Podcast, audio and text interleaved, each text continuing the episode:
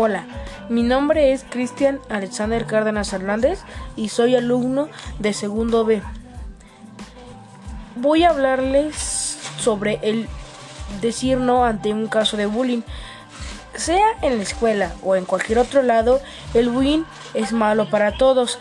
A veces el defender a alguien es más fácil que defenderse a ti mismo para prevenir y puedas ayudar a las personas puedes hablar con personas que sufren de bullying, hacerle que no se sienta mal, tratar de apoyarlo, escuchar sin sacar conclusiones, puede estar sensible por lo que escuchó, hacerle saber que quieres ayudarlo, hablar con un adulto en quien confíes,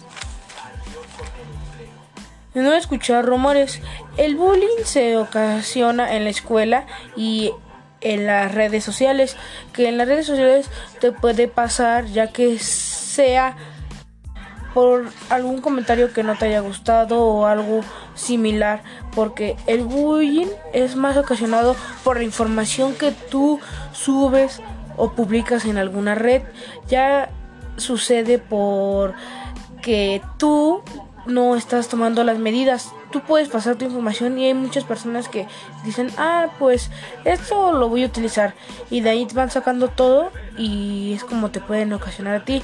Por eso puedes prevenirlo bloqueando tus contactos, solamente tener amigos que conozcas y lo más importante, tener privacidad.